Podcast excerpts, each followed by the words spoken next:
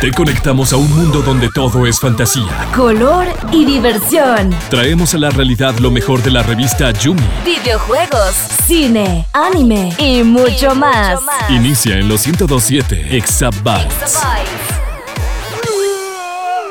Muy buenas amigas y amigos, bienvenidos a un nuevo Exabytes acá con su amigo Gerard Dex, trayéndoles una, digamos, una, no es una noticia, es más bien un programa bastante divertido porque venimos full house con bastantes personas representantes en el país y fuera de este, diría yo, que tratan uno de, uno de los temas más importantes y que con la pandemia le han vuelto a dar más importancia que el fútbol, lo cual me alegra montones, y son los esports.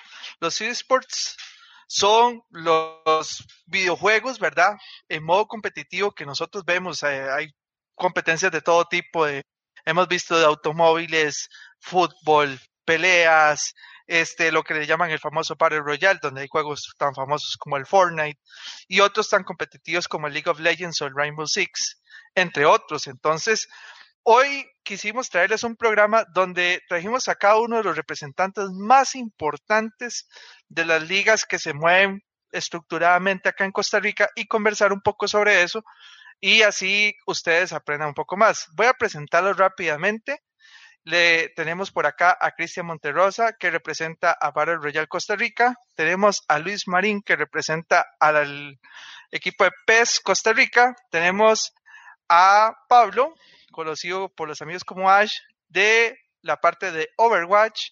Tenemos a nuestro amigo Paul, de Infinite, que es uno de los grandes representantes del tema de esports acá en Costa Rica, y tenemos a Jordano Cruz por la representación de Raymond Six. Entonces, vamos a conocer un poco sobre qué es lo que hace cada una de las ligas, cómo están conformadas y así ustedes aprenden un poco más sobre cómo apoyar, cómo participar y cómo hacer más divertido el mundo de esports en Costa Rica y llegar a ser de las mejores ligas que existen en Latinoamérica y quién sabe del mundo, ¿verdad? Que es una de las gracias. Entonces, hoy me acompañan Eduardo y Andrés. Bienvenidos todos a Exabytes.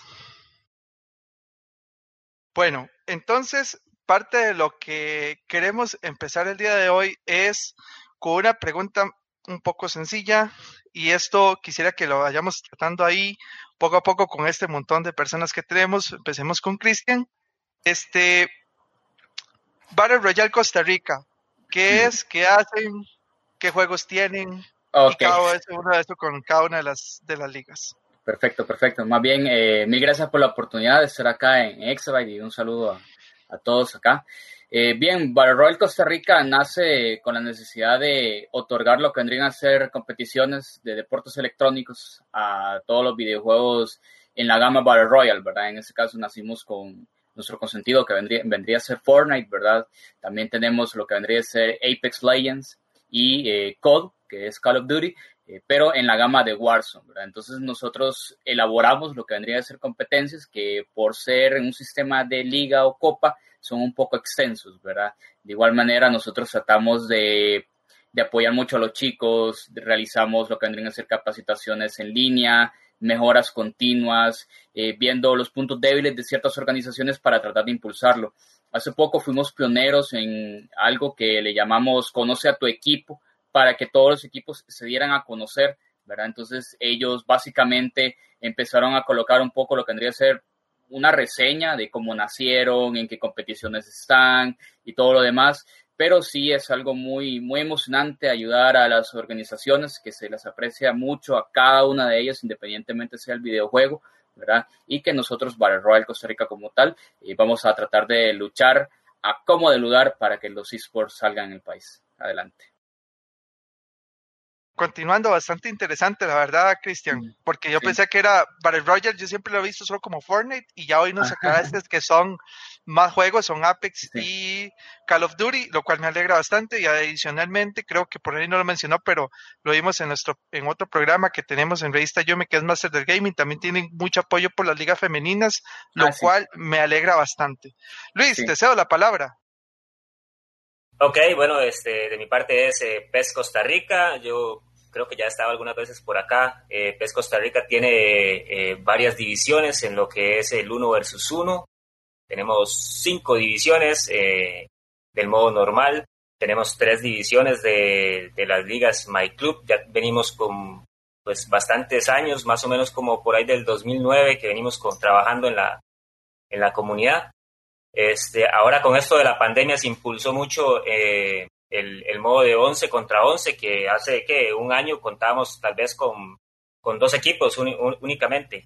Ahora contamos con siete equipos y eh, em, estamos trabajando la, la liga esports de 11 contra 11 con los siete equipos, entonces se ha integrado mucho la comunidad, se han unido y, ya la competencia se ha puesto pues pues muy bonita. Ahí hacemos transmisiones en vivo narramos ahí hacemos el papel un rato la verdad.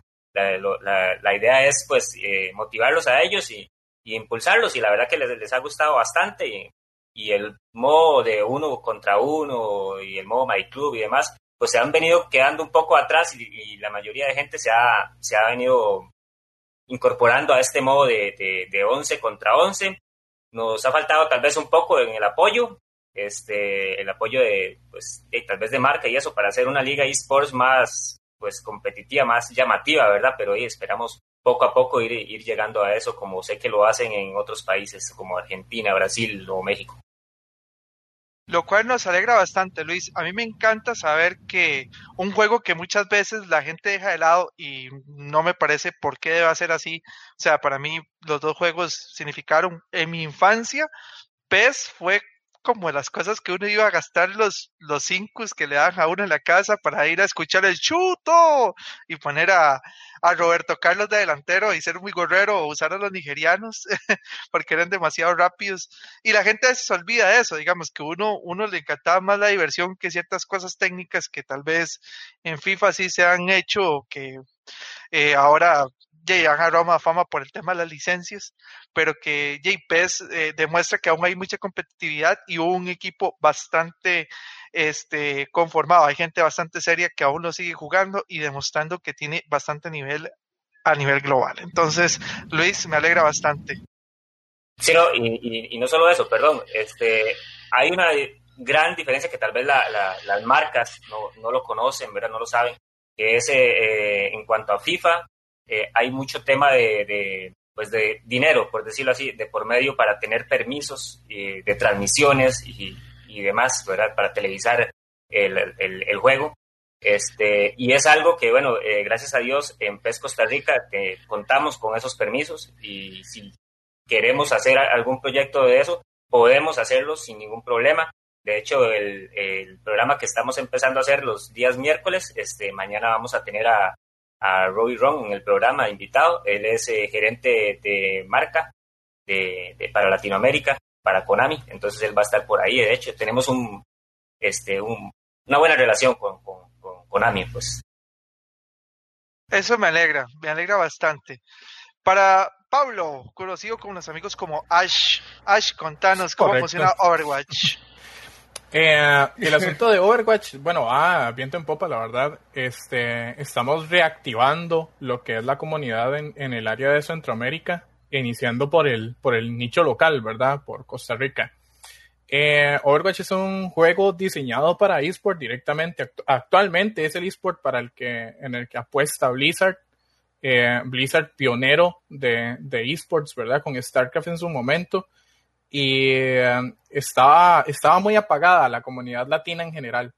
Entonces, este proyecto avanza y empieza a reactivar a la comunidad y ya después este, estamos en lo que es la profesionalización de la liga y la internacionalización de, del eSport tico eh, hacia la región. Entonces ya estamos ahí envueltos en varios proyectos para tratar de romper esa barrera, ¿verdad? Y exportar el talento nacional este, eh, por medio de Overwatch. A mí es que me encanta mucho la marca, digamos, este Blizzard y ya uno sabe que todo lo que hace es calidad y Overwatch no se queda atrás. Entonces, la, la verdad saber que tenemos eh, una, digamos, un grupo conformado bastante serio del juego acá en Costa Rica me alegra bastante y eso lo que creo que permite es generar más competencia y no solamente saber que en ciertos juegos muy famosos como los que hemos estado viendo, se puede mover uno, sino que existen otra gran variedad. Voy a saltarme un momento y pasa a Jordano y dejamos luego a Paul. Bueno, este, primero, primero que todo, muchísimas gracias por la invitación, ¿verdad? Este, yo pienso que al igual que todos, este, desde Luis, este, a Trowa y, y por ahí a, a nuestro compañero H también, este, lo que nosotros buscamos, o por lo menos en términos de nosotros, ¿verdad? Es la profesionalización del eSport eh, acá en Costa Rica, ¿verdad? Este, y siento que la, la comunidad de Rainbow Six eh, ha crecido demasiado, ¿verdad? Ya, ya el juego ahorita anda tocando los 60 millones de jugadores por ahí y, este, y todo eso se ha visto, eh, pues el equipo beneficiado, lo, lo, los equipos, la el formato de liga, la competitividad que existe en Costa Rica, ¿verdad? Ya ha crecido un montón. Entonces, este, me parece que eh, eso es uno de los temas más importantes, ¿verdad? Que, que, no, que no nos quedemos como en un punto, sino que siempre estemos en crecimiento, ¿verdad? Que, que es lo más importante que podamos hacer para, la, para las futuras este, ligas y demás. Perfecto, Jordano. La verdad, súper contentos de ver y si ustedes lo escuchan, la gran calidad de profesionales que tenemos acá. Y tenemos acá a Paul. Paul es, ya estaba con nosotros en otros Exabytes y la parte por la cual queríamos invitarlo es porque Paul tiene mucho conocimiento sobre el movimiento de los esports a nivel mundial, diría yo, por obviamente la experiencia que he tenido Infinite en diferentes partes del mundo y quisiéramos que Paul y nos comenta un poco sobre esto realmente. Entonces, primeramente, Paul, volvé a presentarte con todos nuestros amigos en Exabytes. Dale, muchísimas gracias por la invitación. Súper contento de estar por acá. Creo que es la segunda vez, ¿no? Que, que ando en Exabytes eh, y súper contento, la verdad. Eh, bueno, básicamente eh, yo fundé y empecé el proyecto Infinity Esports hace muchísimos años. De hecho, hubiera deseado que cuando hubiera empezado estuviera Pablo, Luis, Giordano y, y eh, con todo el tema de, los, torneos, porque cuando empecé no había nada. O sea, era como que uno que otro torneillo y se acababa. De hecho, uno de nuestros juegos en, su momento, hace varios años, fue, fue Overwatch, cuando yo competía y toda la cuestión, y básicamente no, no había una organización de torneos. Y en ese momento, de hecho, recuerdo que nosotros mismos, Infinity, organizaba la liga, o sea, organizaba el, mini, el night, el night cup, por ejemplo, decíamos night cups. De una sola noche le volábamos y, organizábamos los, los, propios torneos y era la única forma como que había para que realmente existiera algo. Por dicha hoy en día y con todo el desarrollo que se ha dado, pues el país ha venido creciendo muchísimo y han venido personalidades como todos los que están acá a empezar a, a impulsar todo este movimiento y que creo que que ha hecho que el país, para mí, se posicione como uno de los pioneros en todo el tema de esports en la región. Tal vez no tenemos la facilidad económica o, los presupuestos de marcas en nuestro país. Creo que, eh, claro está que es más que todo por un tema de que y somos un país pequeño. Eh, claramente las marcas no tienen el presupuesto destinado para Centroamérica, se enfocan en grandes países como México y Brasil, etcétera eh, pero creo que aún así, en el resto de Latinoamérica, sacando a Brasil, sacando a México, posiblemente seamos el país con ligas más desarrolladas y hasta con calidad de jugadores eh, más arriba, ¿no? Entonces creo que, que nada, de hecho, con, creo que casi que todos, creo que Luis eres el único que no conocía, pero casi que a todos ya hemos trabajado juntos en algún momento, hemos hecho cosas eh, por lo mismo, ¿no? En, todos en el mismo camino, impulsando la misma la misma carreta, ¿no? Entonces, nada, vamos a, hablar todo lo que, lo que podamos y, y todo para impulsar todo esto, ¿no? Ok, eh, bueno, yo quería preguntarles algo ahora que estuvieron hablando un poco de cómo, de cómo ustedes están impulsando a nivel no solo nacional, sino internacional. Y es que quisiera preguntarles cuál fue el desafío más grande que debieron pasar en su liga de eSport, por ejemplo. No me refiero tanto en la parte competitiva con, de competir con tal equipo, hicimos tal cosa, sino cómo fueron esos años de que empezaron. O sea, cómo fue sus, sus experiencias. Eh, bueno, yo pienso que eh, a nosotros en lo personal, eh, Rainbow Six, ¿verdad? Venía siendo, bueno, es un shooter, ¿verdad? Estratégico, pero al principio eh, estaba posicionado Call of Duty y tal vez un Battlefield, ¿verdad? Entonces, tal vez ese fue nuestro primer problema, porque eh, Rainbow tuvo, bueno, muchísimas cosas ahí muy curiosas, ¿verdad? Como que eh, por los atentados que pasaron en Francia, el juego no pudo eh, tirar los trailers y demás, entonces tuvo mucho problema a la hora de salir, ¿verdad?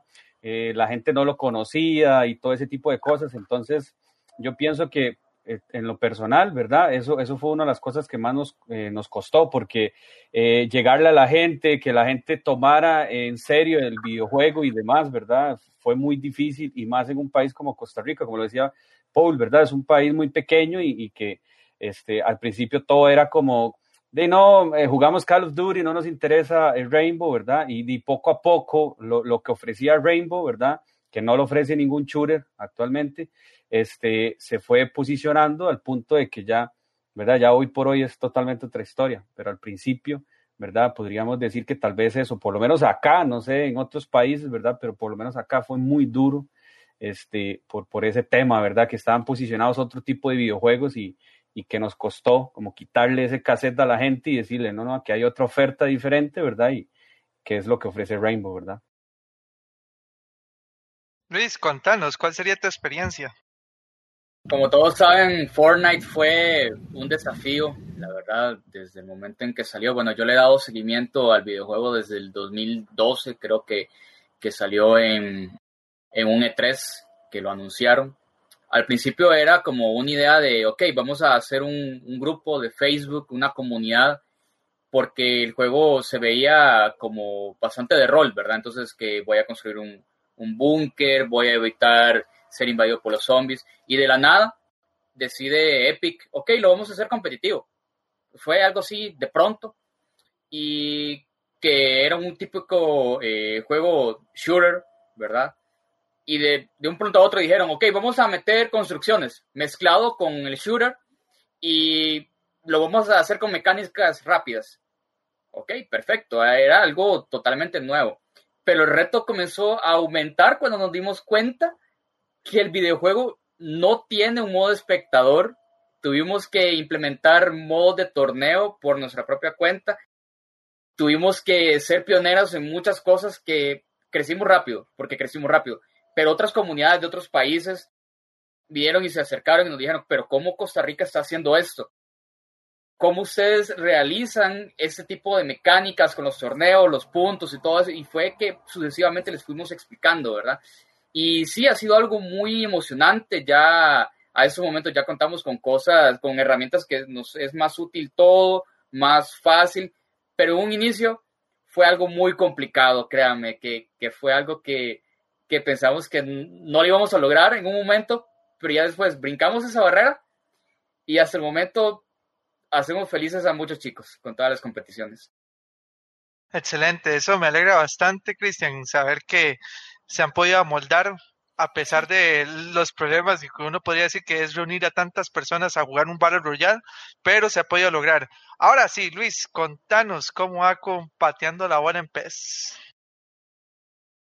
Ok, bueno, el inicio de, PES Costa Rica fue bastante complicado. Básicamente, y bueno, y como creo que la mayoría acá, iniciamos en, en redes sociales, eh, estábamos en X eh, grupo, y bueno, siempre he sido muy fiebre, así como dijo usted, ¿verdad? Desde uno, desde pequeño viene, viene jugando PES. Y en X grupo yo publicaba, hay que quién para una mejenguita? Y, y, ya después a la gente, como veía gente de todo, a la gente ya le empezaba a incomodar, este, hey, pero ¿y esto qué? Dice, solo, solo todas las noches de partidos de PES, y que, ¿no qué es esto? ¿Este grupo qué?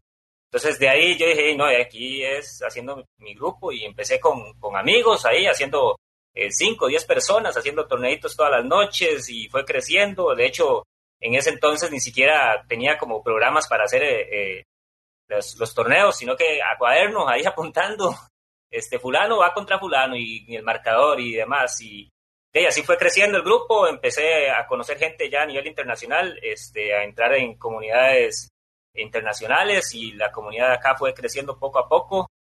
Y ahí no, ahora somos 4.130 personas en el grupo de PES Costa Rica y tenemos bastantes torneos a nivel nacional y ahora hemos vuelto a retomar un poco lo que es el nivel internacional. Ahorita hicimos un torneo, de hecho, como vos lo decís, eh, la gente que juega PES es gente bastante grandecita, entonces tenemos un torneo, hicimos un torneo para gente mayor de 35 años, que ahorita los dos primeros lugares están jugando con los campeones de Argentina, eh, Colombia, Ecuador, eh, Perú y Chile, si mal no recuerdo. Excelente. Estimado Pablo, contame por la parte de Overwatch, ¿cómo está esa dificultad para armar un buen mundo de videojuegos? En esto, en esto el mismo Paul puede dar fe. Eh, el inicio con, con Overwatch fue espantoso en el país. Este, uh, hubieron muchísimos, muchísimos tropiezos de cada una de las organizaciones que empezaron como de manera muy independiente. Entonces, había alguien que trataba de hacer algo y por X o Y motivo la organización de ese torneo se venía abajo. O la falta de apoyo en Costa Rica para, para un equipo que empezaba a surgir, gente que estaba practicando, falta de screams, horrible. Entonces, eso estamos hablando del lanzamiento de Overwatch en 2016. Ahora eh, la comunidad se durmió por completo, la gente se frustró, dejó el juego, eh, e incluso el, típico meme comentario de Overwatch es, un juego muerto. Y, eh, y, tuvimos ya después que empezar a reactivar la comunidad, tuvimos que reactivarlo. Nosotros en un grupo de compas empezamos a hacer unos torneillos cortos de King of the Hill.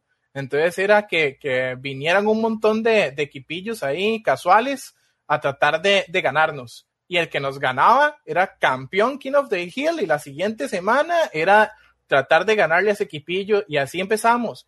Este, así empecé a castear yo esos torneillos, eh, los empecé a castear eh, así entre compas, se transmitían y, y ya después porque se enfermó el, el, el, que nos ayudaba como a ordenarlo, que no sé si, si conocen a Aqua, por ahí debe andar, este, eh, fue iniciativa de Aqua en ese momento.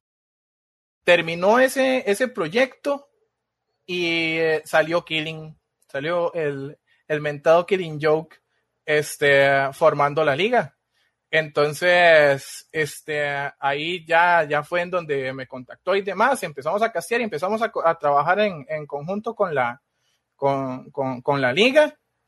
Pero lo más complicado fue que nosotros estábamos haciendo un torneo y empezamos seis equipos en donde cada uno de los equipos era sumamente casual, informal, eh, llamaban ese montón de forros gringos para tratar de completar el 6 contra 6. No, era, era demasiado improvisado, fue muy, muy complejo empezar. Y ya después pudimos irle dando, dando estructura a, la competencia al punto de que ahorita los, los equipos tienen una estructura en el que eh, in-game tiene que haber mínimo cuatro jugadores de los seis jugando que sean nacionales para empezar a profesionalizar al, al jugador tico. Eh, los equipos pueden tener eh, jugadores extranjeros, pero el capital humano es tico. O sea, con lo que los equipos trabajan es tico. Estamos entrenando eh, profesionales en esports, en la, en, la, en la liga de Overwatch. Y de ahorita estamos hablando de que eh, yo trabajo organizando 100, 110 jugadores entre nueve equipos. Eh, eso en la primera, eh, directamente en la liga. Y para la segunda división, que va a entrar pronto, este, ya ahí se hace el filtro de cuáles equipos son más casuales, cuáles equipos son más formales, quiénes tienen mayor estructura. Y los, generalmente los que tienen mejor estructura son los que terminan ascendiendo a la liga. Pero lo más complicado definitivamente fue darle esa estructura y activar a la comunidad. Fue, fue sumamente complejo. Wow, eso me sorprende bastante. Me, me alegra saber que la Liga de Overwatch se ha, digamos, buscado que se le dé al talento nacional mayor prioridad, porque eso sí pasa inclusive en otros países y creo que aquí yo le voy a preguntar a Paul directamente que en México le van a dar prioridad a los mexicanos y si hace cualquier otra liga en otro país le van a dar prioridad a su gente. Me alegra mucho saber que las ligas que estamos tratando acá, Ticas, le dan prioridad al Tico como parte de esto, porque creo que es el derecho, ¿verdad?, de abrirse espacio y de, y de generar un, posibilidades de que algún día poder crecer.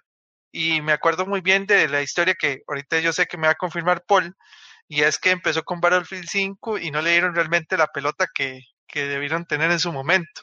Y luego quisieron con algo más en Infinite y siempre tuvieron esa traba de que como no eran de tal país, no le daban la misma eh, bola que cualquier otro. Entonces, Paul, te doy la palabra ahí para que cuentes esas dificultades rápidamente. De hecho, fue, fue en Overwatch. De hecho, empezamos con Battlefield 3, 4, los torneos acababan porque obviamente el juego como que ya llegaba a su límite, no había más allá, venía otro juego nuevo y demás.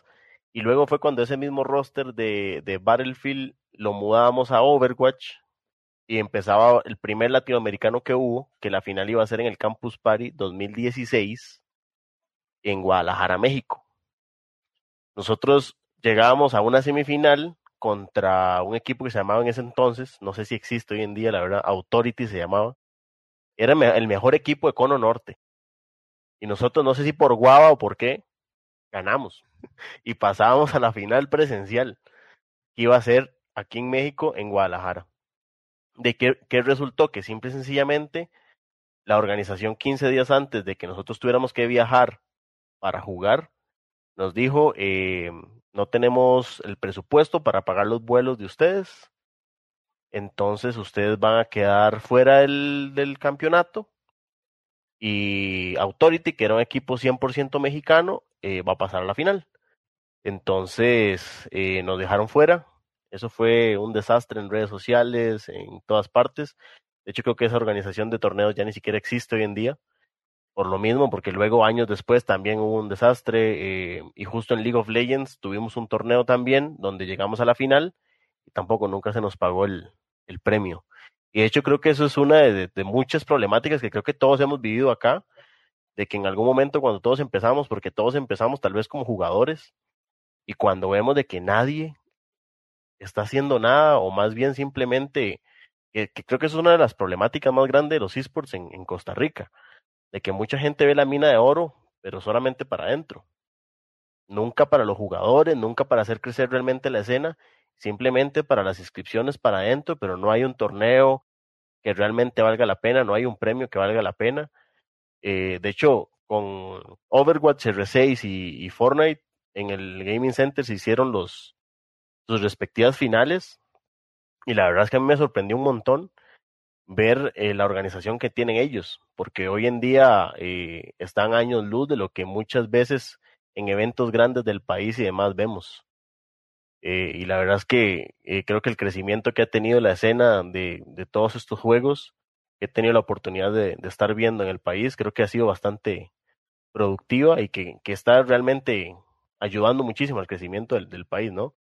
Y nada, creo que hablando de este tema de las dificultades, creo que sí es muy cierto de que internacionalmente claramente le van a dar prioridad a, a otros, hasta con eso tenemos que lidiar. El tema de, de ser de un país pequeño, simple y sencillamente somos casi que un cero a la izquierda a veces, así que es muy complicado para marcas, para que nuestros jugadores participen, para que nos den pelota de, de incluirnos en algún torneo más grande o algo así, es un problema. Entonces, creo que lo que se logre claramente es un, es un mérito. El que, por ejemplo, PES tenga jugadores de nosotros compitiendo internacionalmente es un mérito porque claramente sacarlos de nuestro país es complicado, no es muy, no es muy sencillo que digamos y creo que es una de, de miles de complicaciones que realmente tenemos en Costa Rica. No, excelente. Entonces, este, amigos, voy a hacer un pequeño save point. Este es tu mundo. Seguí escuchando Exabytes. Ya después de haber cargado de nuevo nuestra partida guardada, quisiera darle la oportunidad a mi compañero Edu, el famoso ministro Edu, para que estire la siguiente pregunta a la liga. Placer, Gera, muchas gracias. Este, muchachos, yo quisiera saber un poco más de, de la historia de ustedes pero más que la historia de, estas ligas que ustedes formaron, si en algún momento, bueno, primero, ¿cómo ustedes como personas se les ocurrió crear una liga para sus respectivos juegos? Y si en algún momento ustedes se imaginaron que iban a tener tanto éxito al punto de ser referentes a nivel nacional como ligas de estos juegos, vuelvo a decir.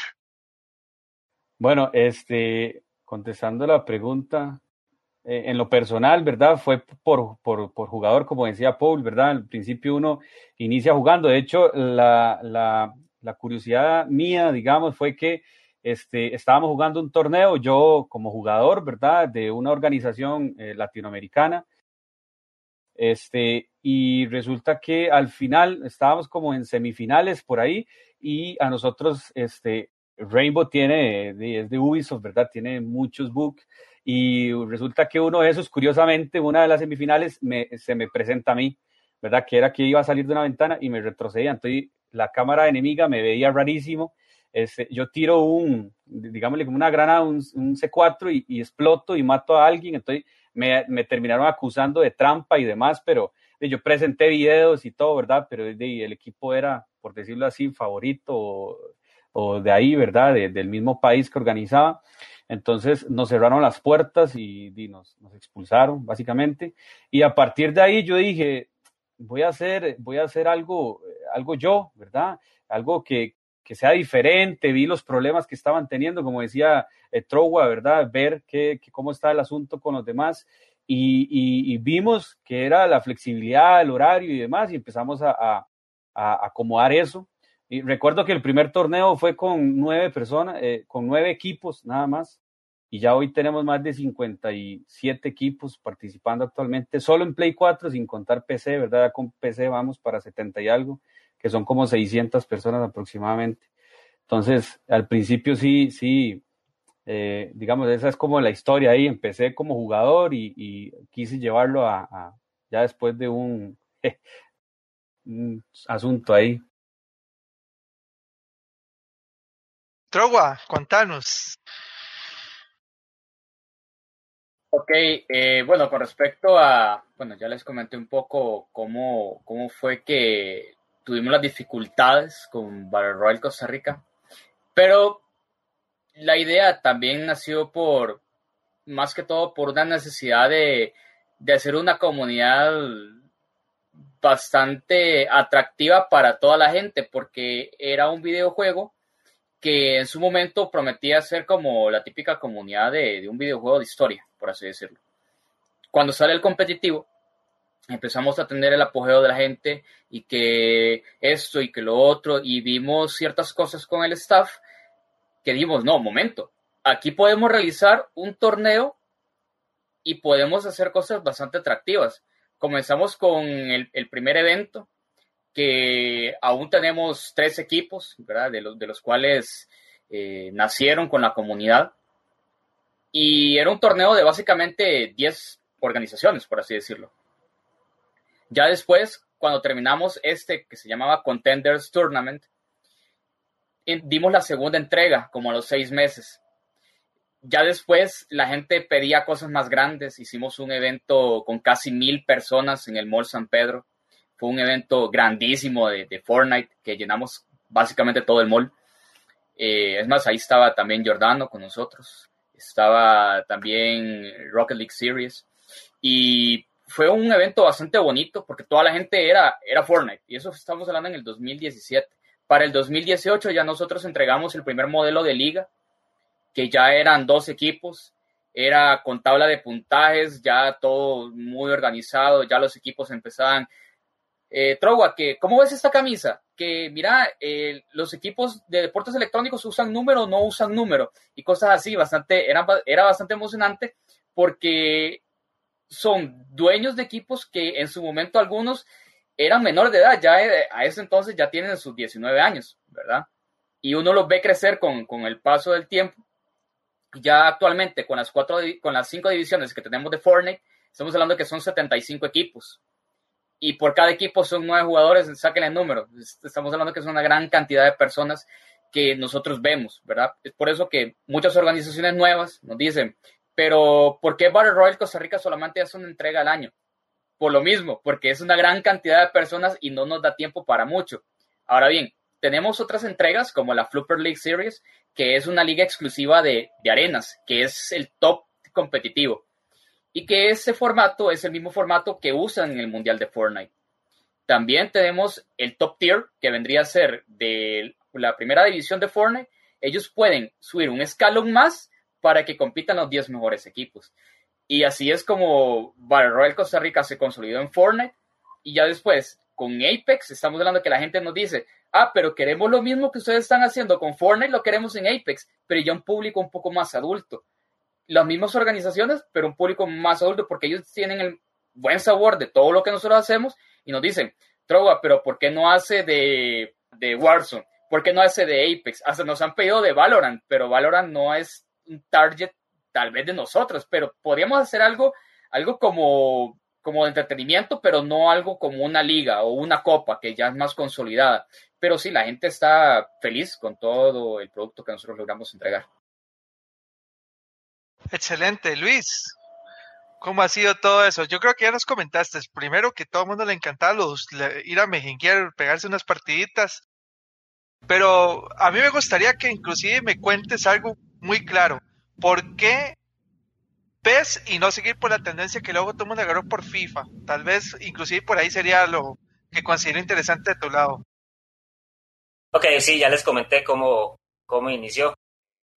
Pues sí, casi que se fueron dando las cosas solas. Del por qué PES y no FIFA.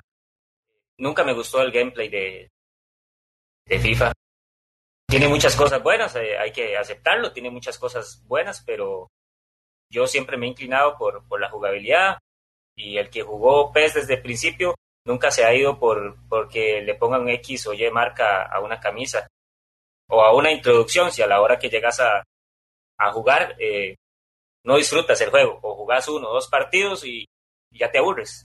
Entonces, básicamente, por eso nunca me incliné a, a FIFA. Tengo que aceptar, una vez el PES 2014 fue un fiasco. Este, probé FIFA y preferí, con todos sus errores, quedarme con, con PES. Mucha, ese fue un golpe muy duro para la comunidad porque muchos de los competidores, de hecho, en el PES 2012 nosotros tuvimos un, un mundialista, cosa que no que casi todos desconocen. Tuvimos un mundialista de PES, eh, fue a, Barcelona a competir en el Mundial de PES y entre esos, él se pasó a jugar FIFA en el 2014. Entonces eso fue un poco un golpe bajo, pero conforme fue, entró la consola PlayStation 4 y demás, eh, fue mejorando un poco, un poco, ¿no?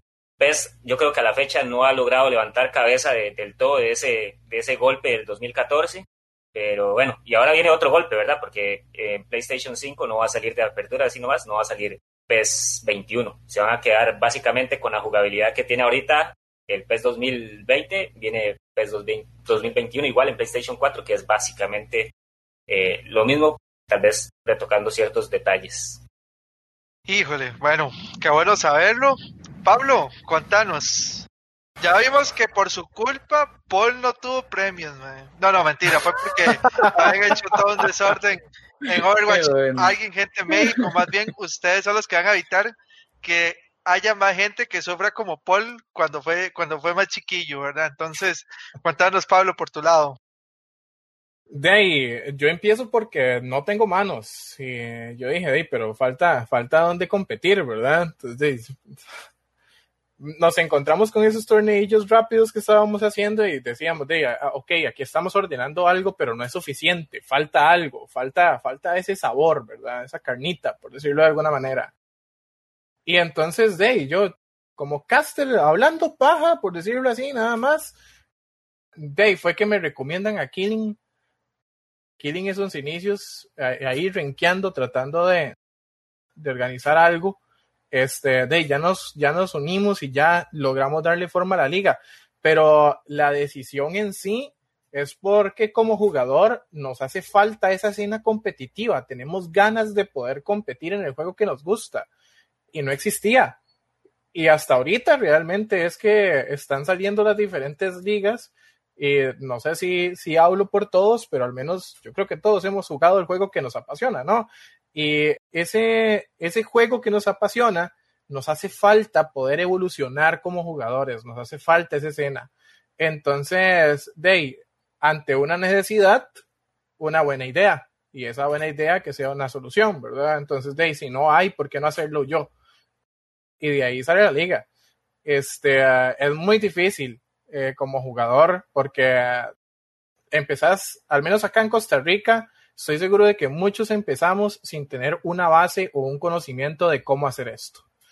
Y, y, la verdad es que como, como jugador estás hambriendo de tener esa cena y entonces empezás a buscar y es prueba y error y solucionando problemas logísticos y cada vez vas evolucionando poco a poco y ya se arma y ya va teniendo auge. Pero, pero en el caso de nosotros, nosotros empezamos porque hay una necesidad tangible, los jugadores ticos quieren competir, pero no hay en dónde, no nos dan pelota. Entonces, de ahí tenemos que hacerlo a nivel local y mejorarlo a nivel local. Y de ahí, al menos así nace, nace la Liga de Overwatch. Yo, yo empecé con ese hambre hace mucho tiempo en LOL, pero nunca aprendí a farmear. Entonces, no, no, dejé LOL tirado. Este, por ahí estuve en Hearthstone también un tiempo. Eh, mi hambre de competir, es más, se los pongo así, mi hambre de competir viene desde, desde Magic the Gathering. O sea, viene desde jueguitos de cartas y costaba mucho salir a competir. Entonces, ya después exportando eso a los videojuegos, en StarCraft nunca pegué, en LOL nunca pegué, llegué a Overwatch y dije, mira, no soy tan malo. Entonces traté como de hacer algo más y así fue saliendo y al punto de que la liga ahorita, ahí vamos por tercera temporada, ya casi a la recta final de tercera temporada, nueve equipos consolidados, un montón de equipos preguntando que cuándo es la segunda entonces ya, ya, ya tenemos trabajo hecho, pero ha sido un, camino largo. Pablo, cosas rescatables de tu, de tu versión es que en efecto cuando uno le gusta un juego, tiene que hacer buscar un espacio, va a tener que hacerme una liga de Tetris porque me encanta el Tetris y aquí no hay, man. Y ahora hay, y ahora hay para el Royal de Tetris. Ah, hay gente que juega Tetris en realidad. Sí, y conozco mucha gente que es muy buena en Tetris y la verdad es que las competencias que inclusive he visto en, en otros canales de cable de Tetris se, se dan duro. Entonces yo creo que por ahí hay un, hay un potencial. Y la otra cosa es que que dicha que empezó a ser competitivo con Magic y no con otras cartuchas como Yu-Gi-Oh! o cosas así porque me hubiera sentido un poquito triste. Pablo, le voy a ceder la palabra a Paul. Paul, yo quiero cambiarte un poco la pregunta que te hizo Edu, porque desde el punto de vista, a mí lo que me interesa es, viendo el potencial que estamos viendo en ligas como estas, más otras ligas como, obviamente Felipe en otro programa que estuve, la LTL, este, entre otras como la de, la de estos carritos de fútbol que siempre se me da el nombre. Rocket League, este, y la futura que yo voy a hacer de Tetris, ¿verdad? Este, ¿qué tenemos que hacer nosotros? ¿Qué tenemos que hacer nosotros para realmente darle el poder? Vos que has tenido que tenés ahorita estás en México, eh, ves cómo se mueve la situación allá y que allá sí hay mucho, mucho apoyo, mucho potencial. ¿Qué tenemos que ver nosotros en el juego, en la liga y demás para realmente llevar esto al siguiente nivel? Bueno, aquí en, en, en diferencia del país, creo que México tiene sus propias ligas porque simple y sencillamente el desarrollador del juego está aquí. Entonces, Rainbow Six tiene liga oficial de Rainbow Six porque el desarrollador está aquí. LOL igual. Eh, creo que por ahí también tienen mucho competitivo de Gears of War, de Call of Duty. De hecho, aquí es sede de, varias fechas presenciales eh, de Gears of War y Call of Duty internacionales, donde vienen equipos como Team Liquid y demás. Entonces, creo que esa es la gran diferencia que podemos tener versus el país. Ahora, ¿cuál es la problemática principal de Costa Rica? Y creo que he hablado con, casi que todos los que están acá y hemos conversado muchísimo sobre el tema, es simple y sencillamente el poco apoyo que hay de marcas hacia, hacia estas ligas. Por X o Y razón. Eh, por un tema de que Costa Rica no, no es un mercado eh, económico como lo puede ser México, como lo puede ser Argentina, Chile, Brasil, Estados Unidos, y por ende su presupuesto es tan reducido que tienen que partirlo, o sea, es un pastel y tienen que partirlo en mil pedazos para, para poder eh, alimentarse. Lo otro que yo estaba pensando, y que tal vez sería una, una, una buena idea para que las ligas puedan crecer más, no, no es más que unirse entre todas y presentarle a una marca o a varias marcas un proyecto ok, somos nosotros. Y nosotros tenemos tal liga, tal liga, tal liga y tal liga. Con una cantidad de engagement y de viewers y demás de tanta gente. y pedir más o menos, pero lamentablemente sería ese pastel para todos los que están allá adentro. Pero creo que sería la manera más fácil porque claramente las marcas lo que buscan son números, son visualizaciones, son likes, son seguidores. Y creo que la manera más sencilla de poder llegar a las cifras que ellos buscan tal vez es creando algún tipo de asociación de esports de Costa Rica donde estén todos metidos en búsqueda de lo mismo. Yo sé que es complicado porque habrán organizaciones de torneos que tienen una meta distinta a otra o piensan diferente o maneras de trabajar distintas, pero creo que va a ser la única forma de poder pellizcar algo de ese presupuesto de las marcas. Cuando yo empecé como equipo, era todavía más complicado que ustedes como organizadores, porque las marcas o patrocinan el torneo o patrocinan un equipo. Y el equipo siempre es más pequeño que el torneo. Entonces era todavía más complicado poder pellizcar de ese presupuesto. Pero al final de cuentas se logró y durante los años logramos salir de, de Costa Rica y ahora estamos compitiendo afuera, pero claramente el gran déficit que hay en el país y en Centroamérica en general, creo que es eso, ¿no? El, tema del presupuesto y la gran dificultad de poder pellizcar un poco de ahí. Habrán tiendas, habrán marcas que podrán apoyar, pero lamentablemente no pueden apoyar a todos. Tampoco tienen el presupuesto para poder decir, le vamos a dar tres mil dólares a Fortnite, tres mil a Overwatch, tres mil a Rainbow Six y todo el mundo contento. Porque lamentablemente no es así. Pero Creo que esa es la dificultad más grande, ¿no? Y, y la única forma para mí que creo que puede llegar es como uniéndose, presentando un proyecto grande. Tenemos tantos juegos, tanto engagement, a ver si nos voltean a ver, ¿no? Andrés, este, qué importante es conocer todas estas historias, todo por lo que ellos han tenido que pasar. Eh, por ejemplo, eh, a Paul, que, que, le sucedió esto con, con, con Overwatch, que vuelve y, reitero, el mejor juego del mundo. Yo sé que Andresito me, Andresito me, me, me apoya en eso. Este, yo lo sé, Andrés, vos, vos, qué puedes, que de toda esta entrevista que hemos sacado hoy, ¿qué puedes rescatar? Poder rescatar, la verdad es que demasiado, porque con ellos he aprendido a que armar una liga de eSport no es para nada sencillo, digamos, uno siempre tiene que pasar por las circunstancias, ya sea por por los patrocinadores, o sea, por el lugar, o por incluso la gente con la que uno compite. Yo por eso tengo mucha curiosidad, hablando ahora de Overwatch, tenía una curiosidad preguntarles a Ash y a, y a Paul respecto de cómo se comportó Blizzard, porque yo tengo entendido que uno siempre igual tiene que hablar con Riot o tiene que hablar con los demás. ¿Cómo fue que se comportó Blizzard con ustedes al momento de, de iniciar su eSport en Overwatch? El team de eSport. Blizzard es sumamente celoso con su IP. Y y la verdad es que cuesta, digamos, hasta cierto punto, más siendo centroamericano, cuesta porque Blizzard no ve como ese mercado tan lucrativo. Entonces, te da licencias limitadas, te empieza a dar licencias y permisos a cuentagotas, por decirlo así, porque la desarrolladora no confía en lo que estás haciendo como mercado. ¿Me explico?